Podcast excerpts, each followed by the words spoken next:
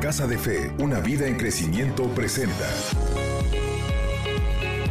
el podcast del pastor Roberto Conde, disponible en todas las plataformas digitales. Sí, un dos. Muy bien, hoy quiero darles una palabra muy especial de parte del Señor. Decirles que estamos muy contentos con todo lo que está haciendo en Ciudad de México, aquí en Tabasco, en Comalcalco, en muchos lugares donde Dios está haciendo la obra del Señor de una manera poderosa. Y hoy quiero hablarte de un tema muy especial, visión igual a destino. Amén. Diga conmigo, mi visión determina mi destino. Una vez más, dígalo con fe, mi visión determina mi destino. Uno de los grandes problemas que tiene mucha gente es que tiene la visión en el lugar equivocado. Y la calidad de tu visión va a determinar la calidad de tu destino. Una de las, de las, de las clases de manejo que reciben las personas que cuidan personas, que son choferes, eh, en, lo que se conoce como el manejo defensivo, ofensivo y así, ellos son enseñados a mirar hacia donde quiere el carro ir. Estaba mejor el sonido hace cinco minutos. Eh, ellos tienen que ver hacia dónde quieren ir. Ellos están enseñados a que si quieres ir a la derecha, no quites tu mirada a la derecha. Si quieres ir a la izquierda, no quites tu mirada a la izquierda. Entonces, por ejemplo, si un carro viene y se te, se te, pone enfrente queriéndote parar para secuestrarte, robarte, hacer que te frenes o algo, la persona que sabe manejar de forma defensiva, ofensiva, sabe que tiene que buscar con su mirada la salida, tiene que desenfocarse que está enfrente, tiene que desenfocarse del auto que está enfrente y buscar con sus ojos la salida porque sabe que donde Él dirija su mirada hacia ese lugar el auto va. Quiero ponerte esto en tu corazón, que es muy importante, ¿va? Porque en la vida es así, igualito. Si tú enfocas tu mirada en el problema, en el tamaño del gigante, en la adversidad que tienes adelante, eventualmente te vas a estrellar con ella. Y no vas a poder encontrar una salida hacia donde tú tienes que ir. Lo vemos, por ejemplo, en la historia de Moisés. Moisés dice en la palabra que estaba en una encrucijada. Él tenía dos grandes problemas. Él tenía el mar que estaba delante y tenía el ejército egipcio que estaba detrás de él. Y él tenía que tomar una decisión. O se movía hacia el mar que estaba delante y se ahogaba con todo el pueblo de Dios o se quedaba a pelear contra los judíos, contra los egipcios y morir todos a filo de espada. ¿Verdad? Entonces tú tienes que tomar una decisión hoy. Necesito más monitor, por favor. Tienes que tomar una decisión hoy. ¿Hacia dónde vas a mirar? Y darte cuenta que quizás has estado chocándote con el gigante que está delante porque no has visto hacia la salida correcta, hacia el lugar correcto. Entonces, Moisés tiene un problema. Él tiene que mirar o al frente o hacia atrás. Y dice, bueno Señor, ni al frente ni atrás. Y se avienta y dice, ¿qué hago? ¿Verdad? Y la historia es un poco simpática porque dice la palabra del Señor que Moisés dijo, señores, no se preocupen, ahorita van a ver a Dios actuar. Y se avienta al piso. ¿verdad? Y eso es clásico como cuando llega uno y le dice a la esposa, mi amor, no te preocupes por la renta, Dios va a proveer. Te metes al cuarto y dices, mi Señor, la renta, por favor. ¿Va? Como que muestras valor enfrente de la amada, pero ya con el Señor derramas todas tus lágrimas. Y algo así le pasó a Moisés. Moisés se avienta al piso, empieza a clamar, a gritar, Señor, dame una salida. Y Dios le dice, levántate del piso, levanta la vara, abre el mar para que pasen por lo seco. Y entonces Moisés toma la decisión de obedecer a Dios. Y quiero ponerte esto en tu corazón. Porque si tú miras hacia el frente, te vas a encontrar con un gigante que no te va a dejar pasar. Y si miras hacia atrás, puedes encontrarte con otro gigante que te está aplastando juntamente con otro. ¿Cuánto me están entendiendo acá? Tenemos que aprender a mirar a Dios en medio de nuestros problemas. La palabra de Dios dice que Él es el Dios que nos mostrará las cosas grandes y ocultas que no conocemos. Clama a mí, dice Jeremías, y yo te responderé y te mostraré cosas grandes y ocultas que tú no conoces. Moisés no conocía que se podía abrir el mar. Nunca antes se había abierto el mar. Pero porque oró en medio del problema que tenía, Dios le mostró que el mar se podía abrir en dos. Yo te profetizo en el nombre de Jesús que cuando mires al Señor, Dios te mostrará una salida sobrenatural hacia tu bendición. Alguien dele un fuerte aplauso al Señor.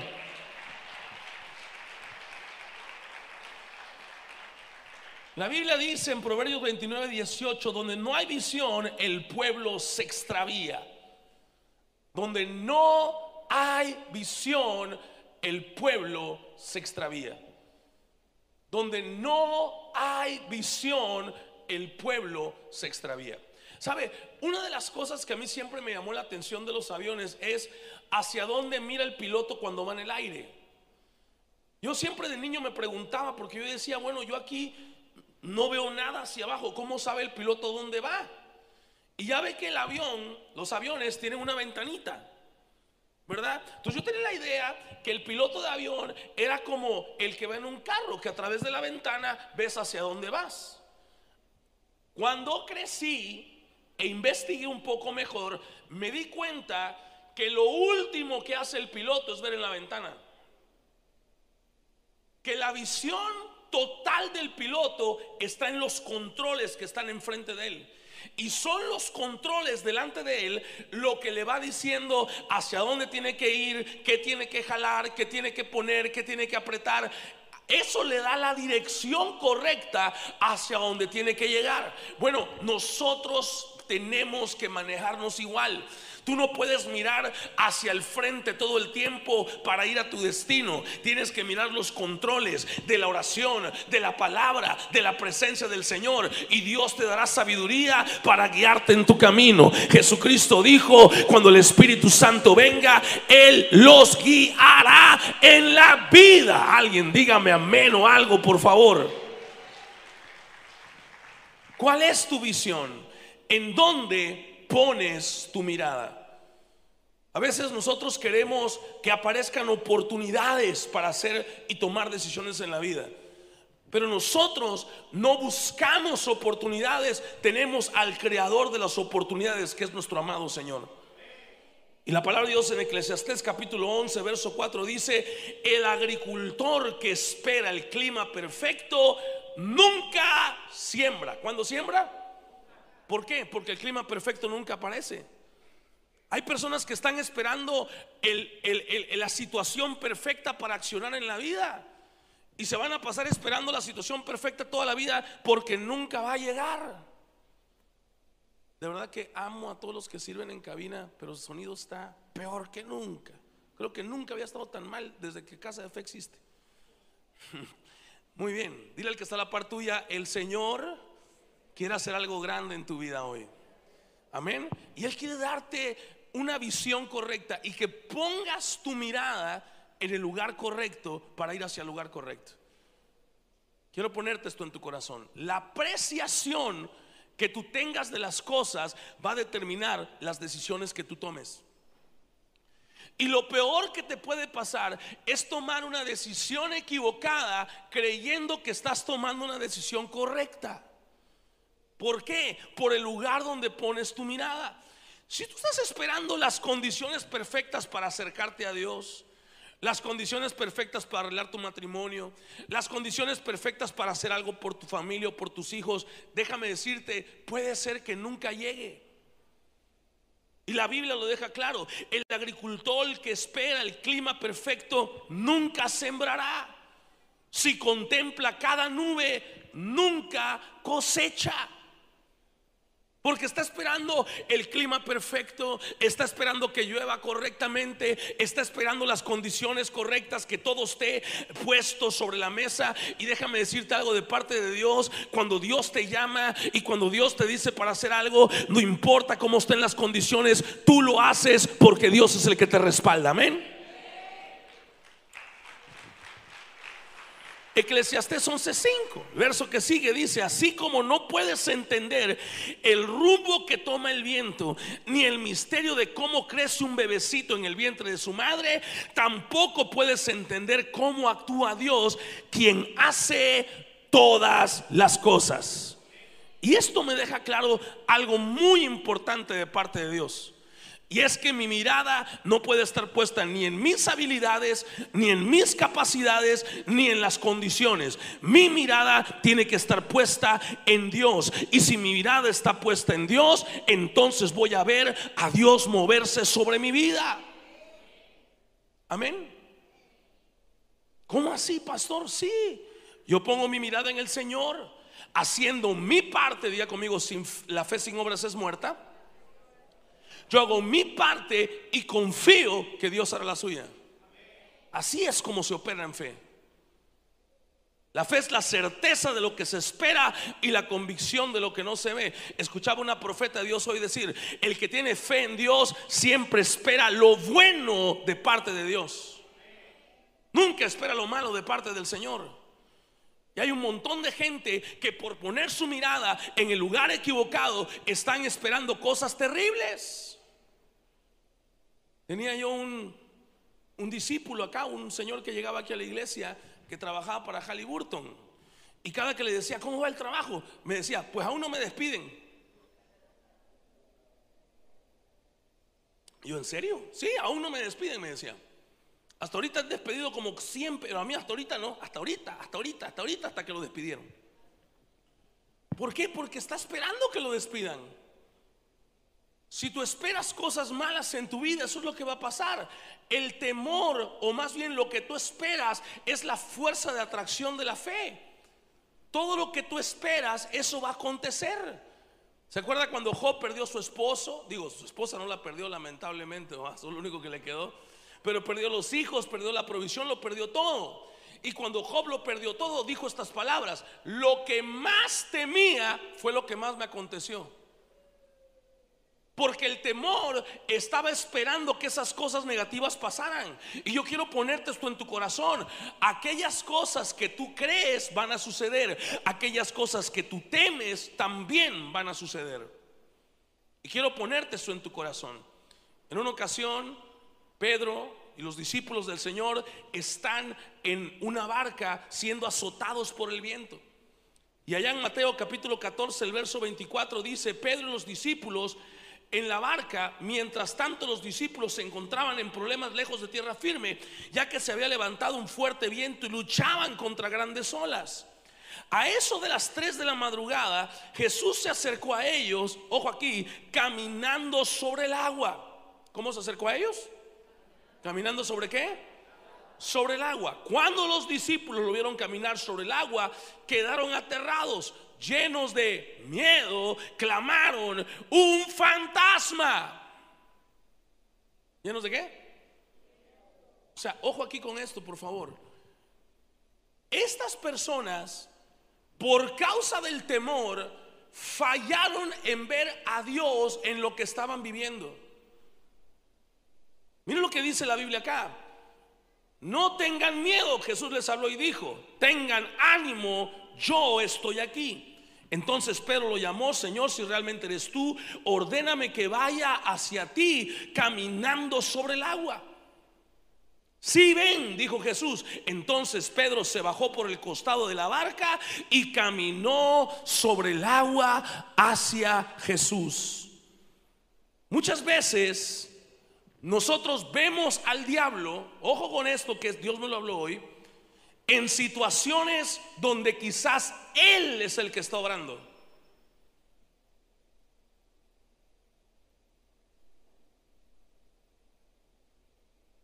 Hay momentos en tu vida donde te golpean las olas.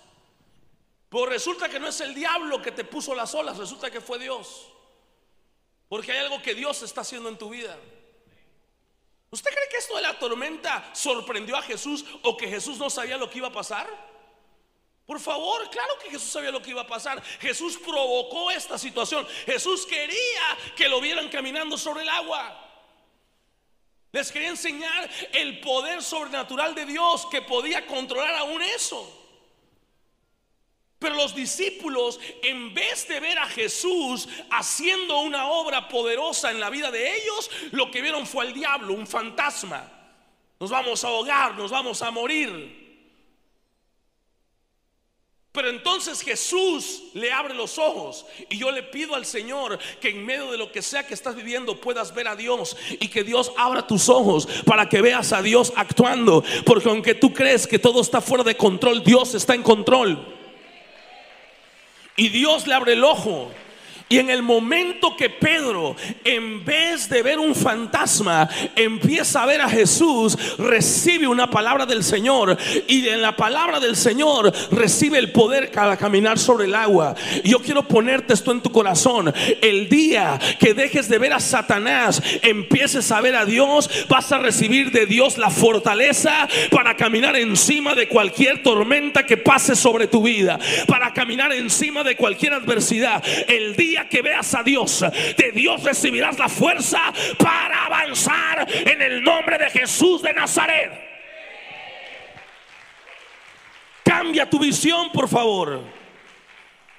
Gente que es que el diablo, el diablo, y, lo que el diablo se llevó, ya no es lo que el viento se llevó, lo que el diablo se llevó, y, y me violaron de niño, y me acabaron de niño, y toda su vida es el diablo lo que ven, y fallan en ver a Dios, y fallan en ver la obra del Señor. Hoy es tiempo de dejar de quejarte, dejar de llorar y empezar a mirar al Dios del cielo y decirle, Señor, dame una palabra. Quiero caminar sobre el agua, quiero tener victoria, quiero ser próspero, quiero alcanzar mi destino, quiero alcanzar mi propósito, quiero entrar a la tierra de la promesa. Alguien me está escuchando en esta noche. Es tiempo de ver a Dios en medio de cualquier circunstancia de tu vida.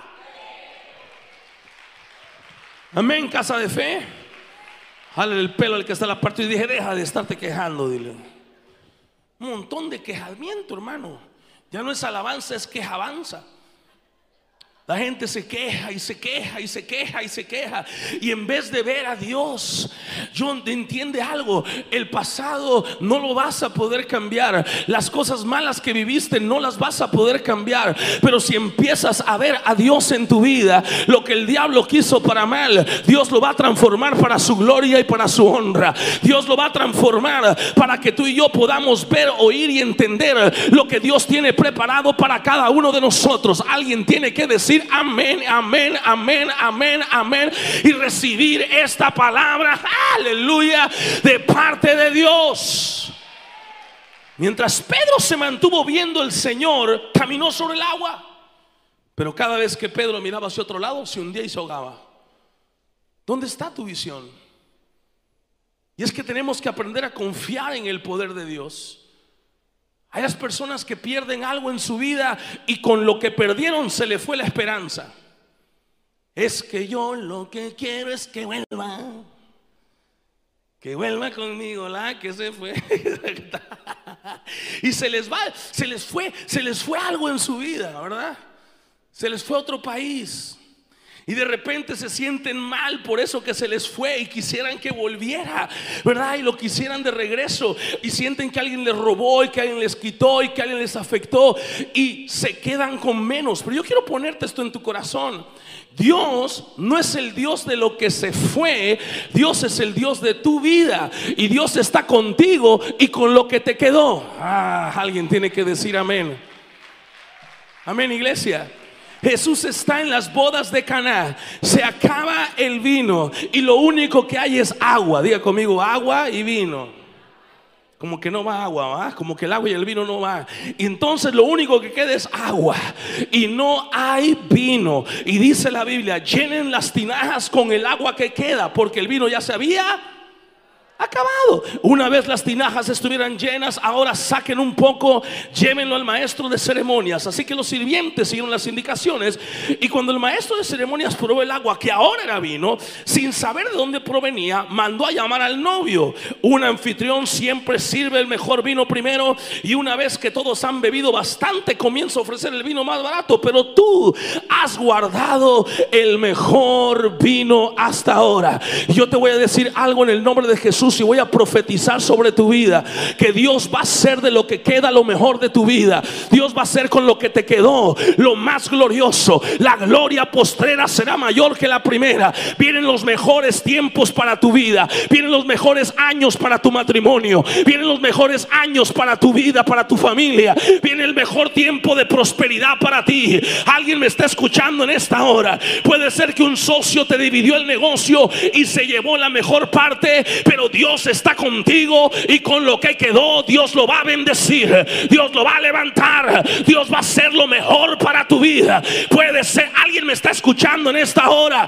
Dios va a derramar su gloria, va a derramar su unción y su poder y lo que queda será mayor. Alguien dele gloria a Dios.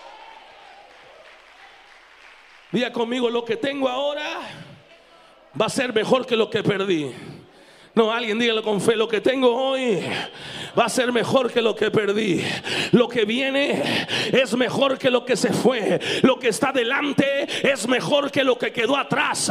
Alguien tiene que cambiar su visión hoy. Alguien tiene que ver lo que viene de parte de Dios. La promesa de Dios es más grande ahora. Si le siguen moviendo el sonido, voy a ir para allá a pegarles allá atrás. Dile al que está a la parte tuya, es tiempo de ver la gloria del Señor. Jala al que está a la parte tuya y dile, cambia tu visión hoy. Deja de pensar en lo que se fue. Deja de llorar al que se fue.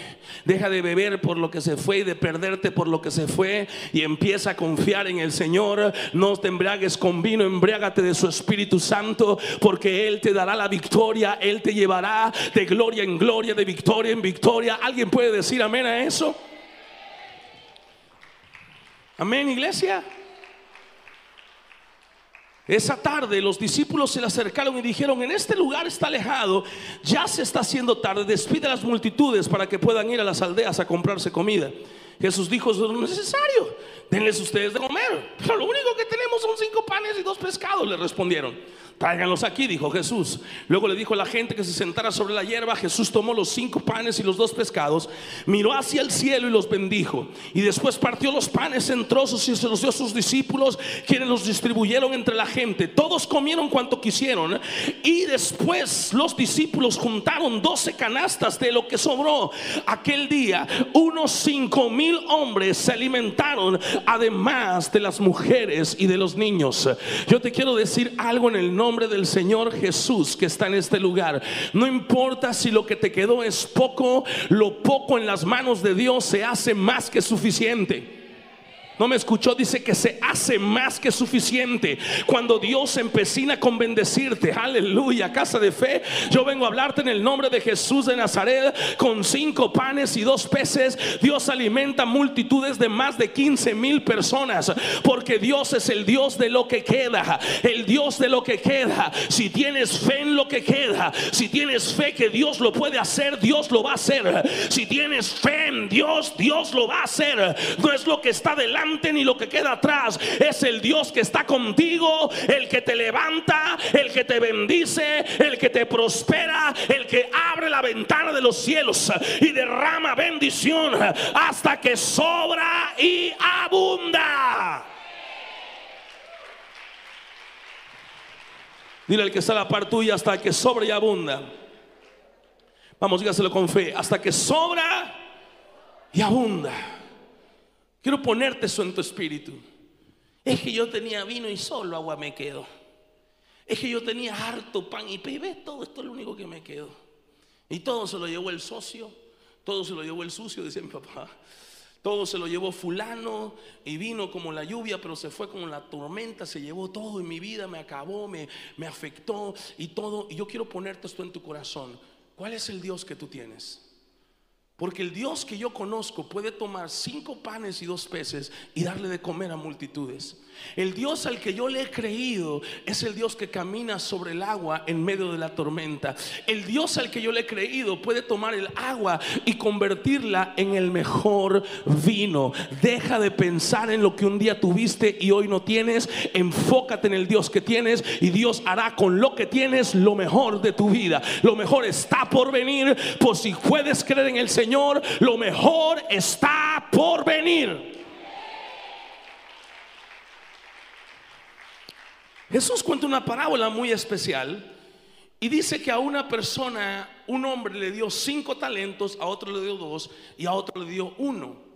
Y dice la Biblia aquí retomando la historia en Mateo 25, 19, dice, después de mucho tiempo el amo regresó de su viaje y los llamó para que rindieran cuentas de cómo habían usado su dinero. El siervo al cual le había confiado los cinco bolsas de plata se presentó con cinco más y dijo, amo, usted me dio cinco bolsas de plata para invertir, he ganado cinco más. El amo lo llenó de elogios, bien hecho, mi buen siervo fiel, ha sido fiel en administrar esta pequeña cantidad, así que ahora te daré mucho más responsabilidades. Ven a celebrar conmigo. Se presentó el siervo que había recibido las dos bolsas de plata y dijo, amo, usted me dio dos bolsas de plata para invertir y he ganado dos más. El amo dijo, bien hecho, mi buen siervo fiel, has sido fiel en administrar esta pequeña cantidad, así que ahora te daré mucho más responsabilidades. Ven conmigo a celebrar. Por último, se presentó el siervo que tenía una sola bolsa de plata y dijo, amo, yo sabía que usted era un hombre severo que cosecha lo que no sembró y recoge las cosechas que no cultivó. Así que tenía miedo de perder su dinero, así que lo escondí en la tierra. Mire, aquí está su dinero de vuelta. Pero el amo le respondió, siervo perverso y perezoso. Si sabías que cosechaba lo que no sembré y recogía lo que no cultivé, ¿por qué no depositaste mi dinero en el banco? Al menos hubiera podido obtener algún interés de él. Entonces ordenó, quítenle el dinero a este siervo y dénselo al que tiene 10 bolsas de plata. A los que usan bien lo que se les da, se les dará aún más y tendrán abundancia. Pero el que no hacen nada, se les quitará aún lo poco que tienen. Ahora bien, arrojen este siervo inútil a la oscuridad de afuera, donde habrá llanto y rechinar de dientes. Quiero que me escuche con todo su corazón. ¿Cuál es la diferencia entre un siervo y otro? La mayor parte de las personas pensaría que es la cantidad de talentos o dinero que se le dio a cada uno. Pero la diferencia no es esa. La diferencia es su visión. La visión del que tenía cinco, al recibir los cinco talentos, él vio riqueza, productividad, oportunidad, trabajo, inversión, recompensa. Eso es lo que él vio. Y por causa de lo que vio, Dios lo bendijo y lo pudo multiplicar. Pero el que recibió menos, en vez de ver esas cosas, él vio escasez, pobreza, pérdida. Y por causa de su mentalidad, él perdió aún lo poco que tenía.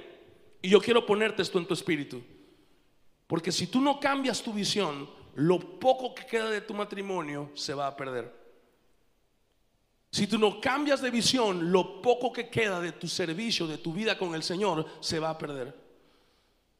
Si tú no cambias tu visión y empiezas a ver las cosas que Dios quiere que veas, entonces lo poco que tienes se perderá. Porque Jesús dijo estas palabras, el que no hace nada con lo que tiene, aún lo que tiene se le quitará y al que tiene más se le dará más. Y eso a mí me gusta, porque quiere decir que de poco puedo ir a mucho si trabajo y obedezco y hago lo que tengo que hacer con lo que tengo, por poco que sea lo que tengo. Ah, no me escuchó en esta hora. Dios va a tomar tu vida y si eres fiel en lo poco, Dios te pondrá en lo mucho. Dios va a tomar tu vida en el punto que está. Y Dios va a tomar tu vida en la, en, la, oportunidad que tienes, por pequeña que sea. Y cuando tú aprovechas una oportunidad, Dios te da otra oportunidad. Y otra oportunidad. Y otra oportunidad. Y de oportunidad en oportunidad, Él te lleva a la gloria del Señor. Alguien me está escuchando en esta hora. Tienes que cambiar tu visión y empezar a ver a Dios en cada situación de tu vida. Alguien dele un fuerte aplauso al Dios del cielo. Así que, ¿cuál es tu visión? Si tú quieres realmente tener una visión correcta que te lleve a un buen destino, Lo primero que tienes que hacer, independientemente de cuál sea tu situación, que estés pasando, que estés viviendo, tienes que poner tu mirada en la promesa de Dios. Si en tu vida no hay promesa, estás frito. No hay nada que hacer contigo. Porque cuando tú hablas con una persona que no tiene su vida en su promesa, solo te habla de sus problemas. Solo te habla de lo que no hay. Es que no hay trabajo. Es que no hay esto. Es que no hay el otro. Pero no han puesto su, mirada en las promesas de Dios.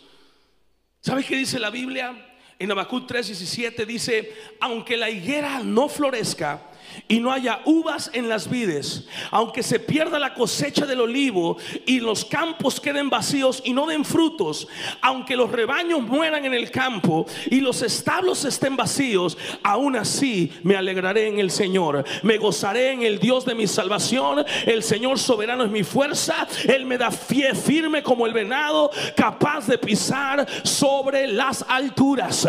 Uno se tiene que anticipar hacia una derrota, no importa lo que pase, mi fortaleza está en el Señor. Mi fortaleza está en Cristo. Mi fortaleza está en su palabra. Dios va a cumplir su promesa. Este no es mi destino, es solo el camino. Mi destino es una tierra prometida donde fluye leche y miel. Mi destino es grandeza. Mi destino es bendición. Alguien me está escuchando en esta hora. Yo no nací para estar abajo. Yo nací para estar arriba, dice el Señor. Amén. En ningún momento este Habacuc pensó que podía pasar algo peor de lo que estaba pasando acá. Él dijo, bueno, aunque pase todo esto, no está pasando, pero si llegara a pasar, me gozaré en el Señor. Porque Él me hace ir a las alturas. Tú tienes que entender que el propósito de Dios para tu vida, el plan de Dios para ti, son las alturas, no las bajezas. Dios te formó para las cosas grandes. Y si tú te estás esforzando por cosas grandes y aún no han llegado, no te acomodes al desierto, no construyas en el desierto, no vivas en el desierto. Esfuérzate, sé valiente y lucha por llegar a la tierra prometida, porque Dios está de tu lado. Así que pon tu mirada en la promesa de Dios. Yo pongo mi mirada en Dios y por eso puedo decirles, aunque en el matrimonio pasemos cosas difíciles, yo sé que Dios va a levantar nuestro matrimonio.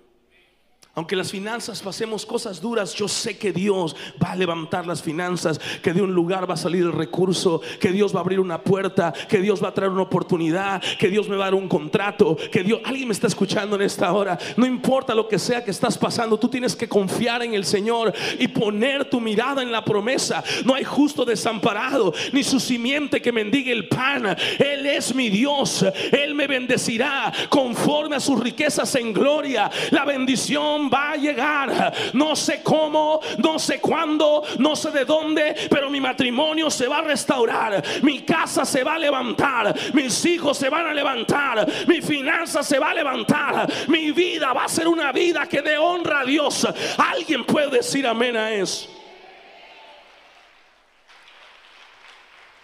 Número dos, empieza con lo que tienes.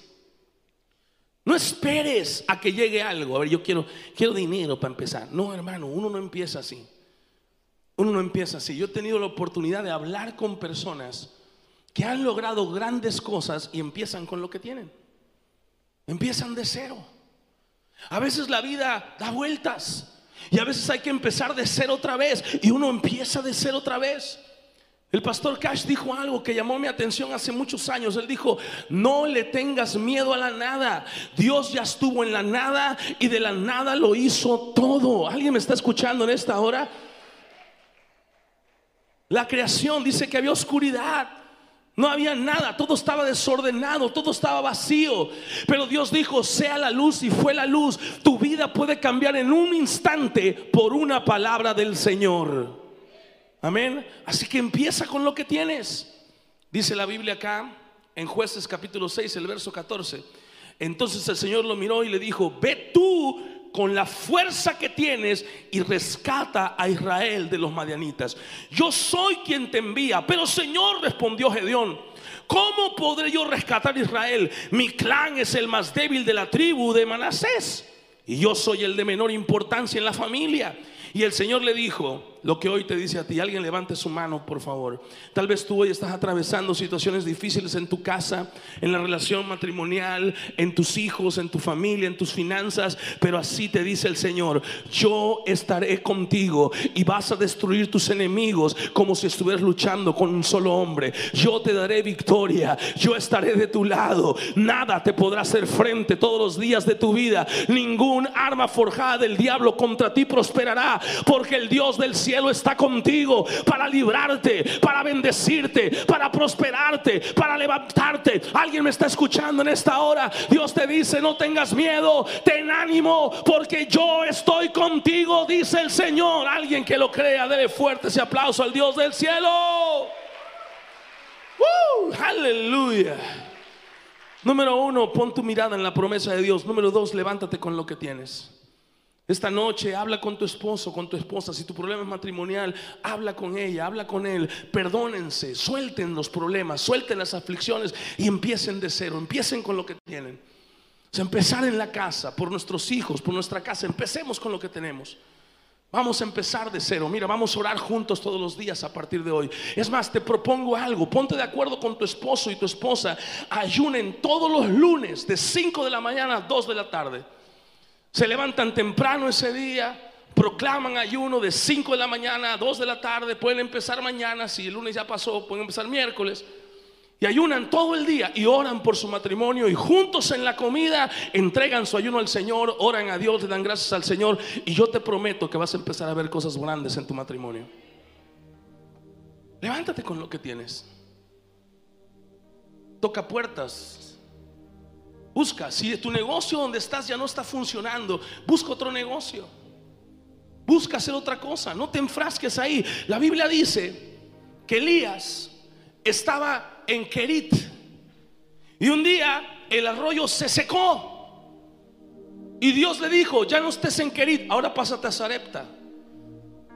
Imagínate que Elías hubiera dicho, no, yo aquí en Kerit estoy, Señor, llena el río otra vez que te vayas a Sarepta. No, yo quiero aquí en Querid, llena el río otra vez. Si ya se secó el arroyo, deja ese arroyo y empieza a buscar otros arroyos.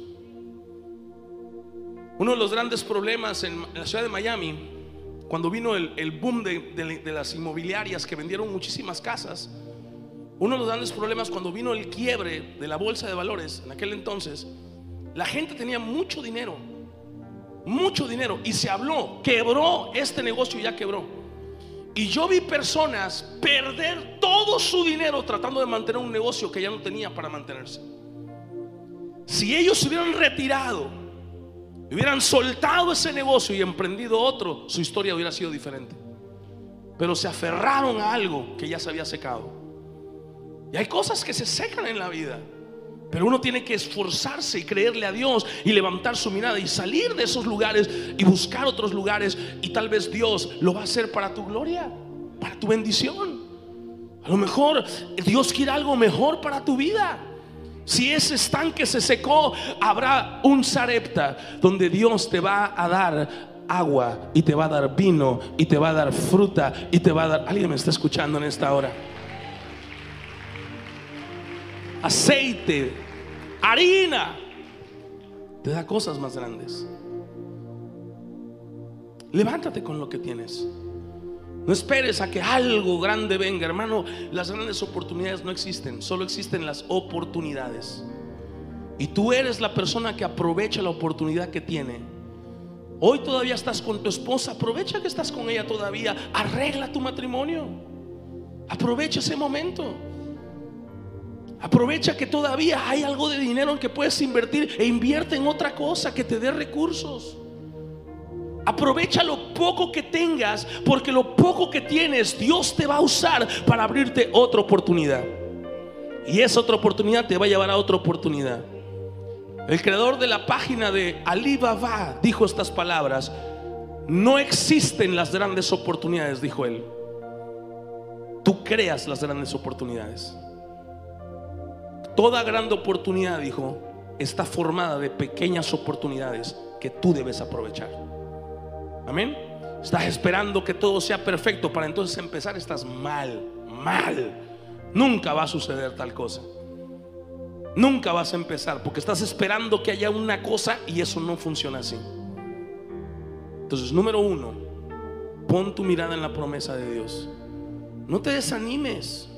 Pase lo que pase, por favor, pon tu mirada en lo que Dios dijo. Porque lo que Dios dijo sí o sí va a suceder. Todas las cosas vienen a bien a los que aman al Señor. Aférrate a esa promesa.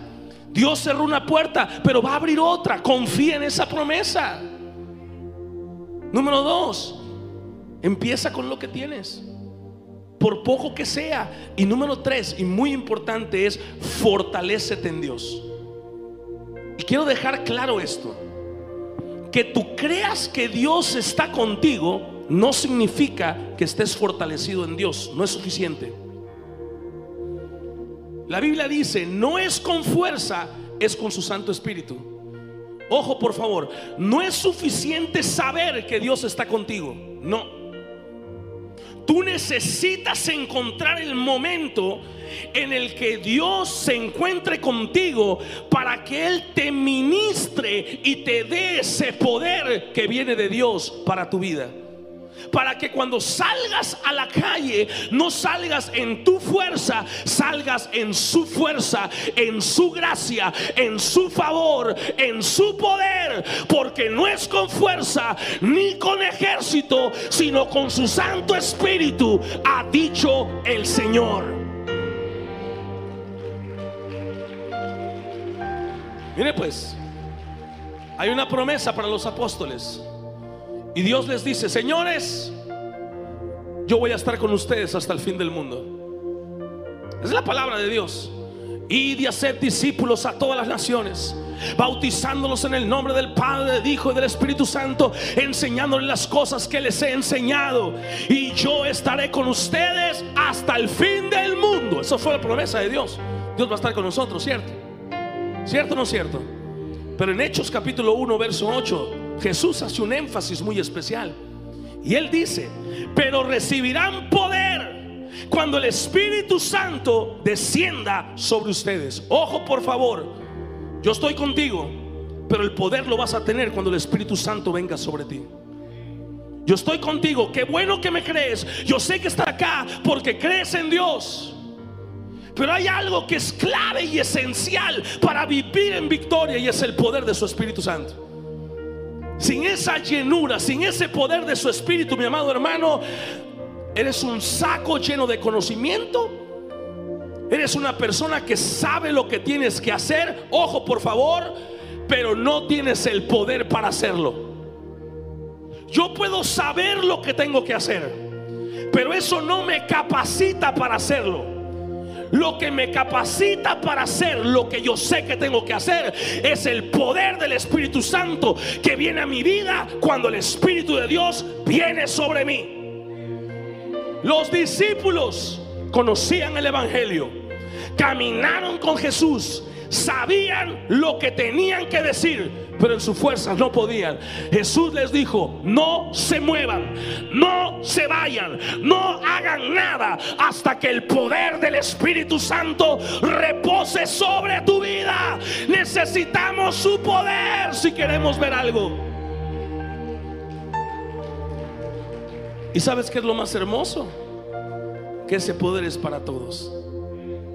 Tú no eres menos que yo o que cualquier persona en este lugar. Tú no eres menos que Cash Luna, ni Guillermo Maldonado, ni Benijín. Tú no eres menos que nadie. A los ojos de Dios eres tan Jesús como cualquier otro. No tienes que ser perfecto ni santo. Es un error. Es un error terrible.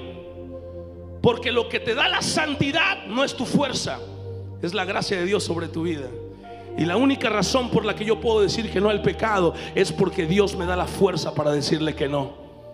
Primero es la unción y luego la santidad. No primero la santidad y luego la unción. Primero es el poder y luego me consagro a Dios. No primero me consagro y luego es el poder. Eso es una tontería pensar así. Dios te da la gracia y la unción para cambiar tu vida, para ser diferente, para hablar diferente, para pensar diferente, para vencer. Y una vez tienes ese poder y esa gracia de Dios, entonces todo lo que quieres será posible. Por eso Dios les dijo, van a recibir poder hasta que el Espíritu Santo venga sobre ustedes. Quiero, quiero, quiero que vea esto, por favor. Hechos capítulo 2, verso 1. El día de Pentecostés todos los creyentes estaban reunidos en el mismo lugar. De repente se oyó un ruido del cielo parecido al estruendo de un viento fuerte e impetuoso que llenó la casa donde estaban sentados. Luego, algo parecido a unas llamas de fuego aparecieron y se posaron sobre cada uno de ellos. Y todos los presentes fueron llenos del Espíritu Santo y comenzaron a hablar en otros idiomas conforme el Espíritu Santo les daba esa capacidad. Diga conmigo, mi capacidad me la da el Espíritu Santo de Dios. Y eso es lo que te quiero poner en tu corazón. Dice la Biblia que el día de Pentecostés, el día que vino el Señor, todos estaban reunidos en un mismo lugar. La nueva traducción viviente dice así, pero la Reina Valera dice que estaban en un aposento, en una casa, en un cuarto. Y ojo, por favor, lo que te quiero hablar antes de que salgas de tu casa todos los días, debes buscar ese momento con la presencia de Dios. Donde Él te llena de su espíritu. Donde Él te llena de su presencia. Donde Él te da de su fuerza para que te levantes y hagas las que tienes que hacer para que vayas y prediques la palabra, para que hagas lo que tengas que hacer, para hacerle fiel a tu esposa. Él te da la fuerza para hacerle fiel a tu esposa y a tu esposo. Él te da la gracia para que le hables con amor a tu pareja y no haya esa rencilla, ese coraje, ese odio, esa, situación horrible en casa. Él es el que lo hace, pero tienes que pedirle, Señor, entrar en un momento en el que tú dices, Espíritu Santo, lléname de tu presencia, Señor. Es el poder de la oración, iglesia. Es el poder de estar en la presencia de Dios todos los días hasta que llegues a ese momento en donde Él te llena de su presencia. Y entonces sales a vencer en el nombre de Jesús como estas personas.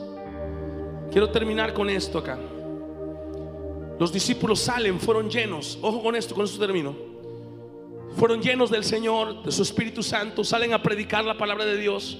Y de repente hay una gran persecución y les prohíben predicar en el nombre de Jesús. Y entonces dice la Biblia, en medio del problema, diga conmigo, en medio de un problema, ellos hicieron lo que yo te acabo de mostrar ahora. Hicieron lo que yo te acabo de mostrar. Cuando los creyentes oyeron la noticia, porque les prohibieron, dijeron, mira, la próxima vez que los agarremos orando en el nombre de Jesús, digo, predicando el nombre de Jesús, los vamos a matar a todos y los, y los expulsaron de la cárcel a golpes y les pegaron, los apedraron, les dieron una tranquila horrible. Pero ellos hicieron lo que tenían que hacer. Número uno, pusieron su mirada en la promesa. Dijeron, momento, si Dios dijo que iba a estar con nosotros todos los días de nuestra vida, vamos a predicar. No nos vamos a frenar. Pero no solamente eso, sino que con lo que tenían se levantaron, juntaron a su gente. A ver, ¿qué tenemos? ¿Cuántos están de mi lado? ¿Ah? En la empresa que se dividió. Bueno, a ver, ¿cuántos clientes me quedaron? Con estos dos, con eso voy a empezar. Vamos a darle. Que se me dividió la iglesia en Comalcalco. ¿Cuántos quedaron? Con los que quedaron, con eso vamos a darle. Vamos. Al final del día Dios es el que está con uno, ¿cierto o no? ¿Verdad? Vamos a llorar. Hermano, te tronaste, no pasó nada en tu vida. Ya no hiciste nada. Estás tronado de raya en medio por estar de llorón. Dile que es la parte tuya. El reino de Dios no es para llorones. Tenemos que enfrentar lo que está delante de nosotros.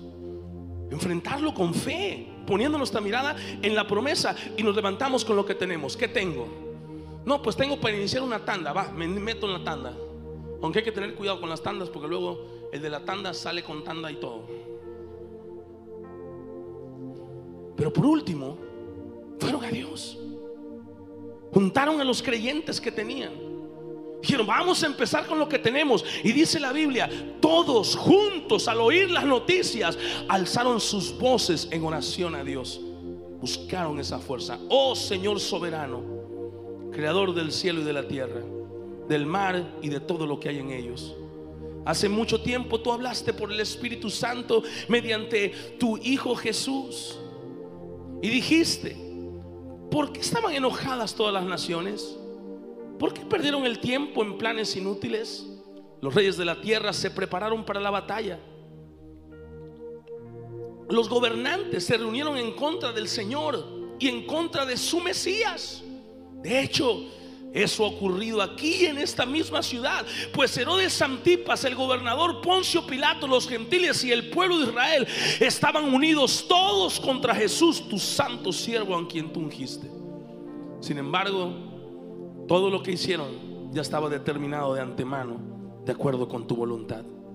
Y ahora, oh Señor, escucha sus amenazas y danos a nosotros, tus siervos, mucho valor al predicar tu palabra. Extiende tu mano con poder sanador, que se hagan señales milagrosas y maravillas por medio del nombre de tu santo siervo Jesús. Después de esta oración, aleluya, el lugar donde estaban reunidos tembló y todos fueron llenos del Espíritu Santo y predicaban con valentía la palabra de Dios. No hagas nada sin su poder. Es con su poder que tenemos éxito y victoria. Alguien me está escuchando en esta hora. Esto fue el podcast del pastor Roberto Conde. No te pierdas ninguna prédica. Casa de Fe, una vida en crecimiento, presentó.